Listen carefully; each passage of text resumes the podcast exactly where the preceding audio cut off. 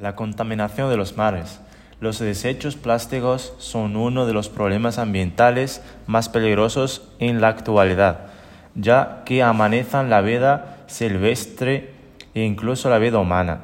Durante años, los distintos países han estado tratando de reducir el porcentaje de producción de plástico para reducir la contaminación de, de las aguas la contaminación por plásticos marinos afecta a más de 800 especies marinas en todo el mundo, ya que los desechos plásticos matan a millones de aves y mamíferos marinos. Si dejamos de consumir estos productos, reducimos muchísimo la contaminación.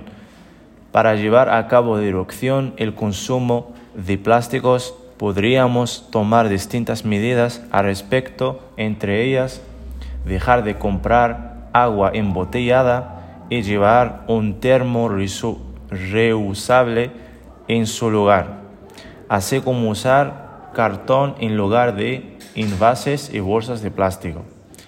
Como he citado anteriormente, existen distintas soluciones para reducir el consumo de plástico, pero el reciclaje no está de moda y la gente no está concienciada actualmente.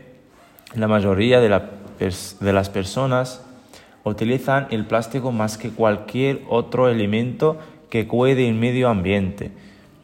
por eso yo creo que es muy difícil reducir el consumo de plástico en el mundo, pero podríamos incentivarlo por ejemplo, a través de las alternativas que hagan campaña de concienciación a través de los distintos médicos de contaminación, de comunicación.